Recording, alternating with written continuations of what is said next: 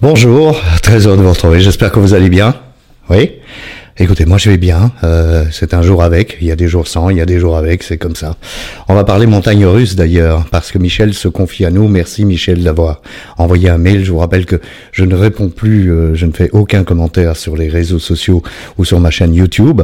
Euh, je ne balance plus d'emoji, mais vous pouvez toujours m'écrire, m'envoyer un email. Je serai très heureux de partager avec vous et avec l'ensemble de ceux qui regardent ces vidéos vos, vos témoignages. Michel se confie, elle m'a dit, euh, elle nous dit, je devrais dire, elle nous dit, j'ai une relation quelque peu en montagne russe avec mon conjoint depuis octobre 2015. Je l'ai rencontré en sachant qu'il consommait de l'alcool et du cannabis au quotidien. Je voyais bien la problématique de cette consommation, mais je ne voulais en rien lui faire la morale. Pour moi, c'était sans doute en raison de son âge, même si je savais que derrière il y avait d'énormes émotions enfuies, mais que je pensais que l'âge passant, la vie lui apprendrait à savoir les travailler en profondeur. Alors, oui, là on est dans les montagnes russes, hein, en effet. Euh, alors on vit tous des montagnes russes, mais là ce que ce que vous nous décrivez dans la suite, euh, Michel, eh bien c'est vraiment euh, quelque chose que j'ai vécu moi-même, hein, les problèmes de relations de couple. En janvier 2016, nous nous installions ensemble. Chez moi, au quotidien, j'ai vécu des choses que je n'aurais jamais pensé supporter mais il est peut-être il peut être tellement aimable et attachant euh, que j'en oubliais très vite les mauvais comportements exagérés par l'alcool euh, qui semble amplifier et rendre euh, irrationnel. Alors oui, c'est vrai que on est on est charmant, on est euh, charmeur, on, on, peut être très attentif, on peut être très amoureux, on peut être très gentil, mais voilà, c'est Dr Jekyll et Mr Hyde hein, encore une fois. lorsque l'alcool est présent dans notre ciboulot, ben on devient on devient Mr. Hyde, et ça c'est beaucoup moins drôle à vivre, bien sûr. Euh, Aujourd'hui, après plus d'une douzaine de séparations, c'est toujours Michel hein, qui parle après une douzaine de plus d'une douzaine de séparations, des allers-retours chez sa mère et autant de réconciliations, car naïvement je voulais croire que cette fois était la bonne, qu'il avait enfin le déclic. On se voyait les week-ends, il était clean, les week-ends, semblait vouloir en finir avec cette merde. Je me permets de dire des gros mots parce que c'est ma chaîne et que j'aime bien les gros mots. Donc fuck, merde, j'adore ça. Euh, oui, et c'est de la merde aussi l'alcool. Vous continuez, Michel, en nous disant on se remet en vie commune. Bah oui, forcément, hein, on a toujours l'espoir. Rebelote, la bouteille au bec, même caché dans la voiture. Bien sûr, son attitude et l'odeur de sa peau l'ont euh, toujours trahi rapidement. Tout est prétexte à consommer. Le stress, les vacances, mes bouderies, hein, vous dites euh, vos bouderies, euh, Michel, vos colères. Quand je le vois picoler, évidemment, mon cerveau et mon corps sont en alerte. Quand je le vois boire la première goutte comme un présage de ce qui va se, en découler par la suite.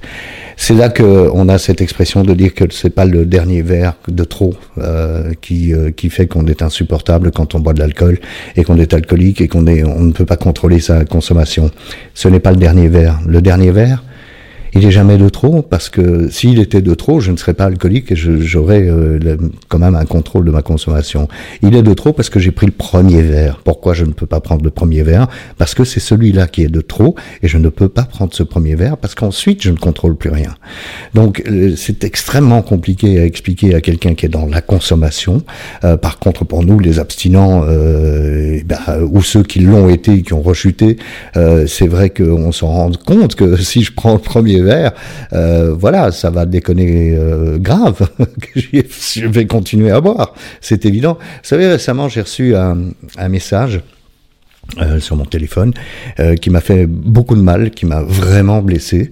Euh, et Dieu soit loué, je ne l'ai pas lu en partant de chez moi. C'est-à-dire que j'étais équipé pour partir avec ma mobilette, et j'étais sur ma mobilette, et j'ai entendu qu'il y avait un message, mais je ne l'ai pas lu. Et j'allais chez ma psy.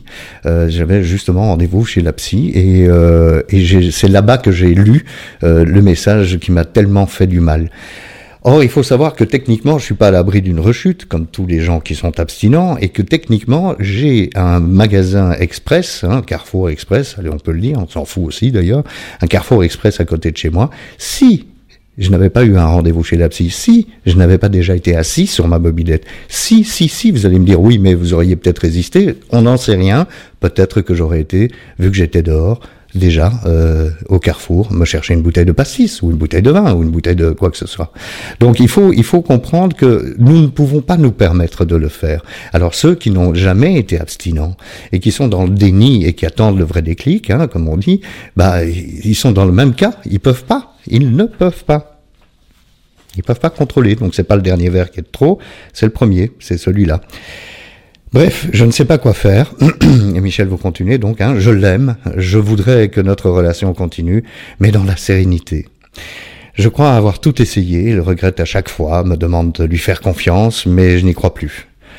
Le vrai déclic, au vu de ce qu'il me dit, souvent le lendemain ou le surlendemain, me fait vouloir y croire, bien sûr, bien sûr, il y a toujours d'espoir. Je te promets, ça n'arrivera plus.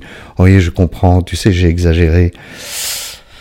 Combien de fois j'ai pas fait des excuses à des gens que j'avais blessés parce que j'avais été euh, vraiment euh, moche, on va dire, oui, ou agressif, oui. Euh, récemment, il se rendait à des réunions chaque semaine.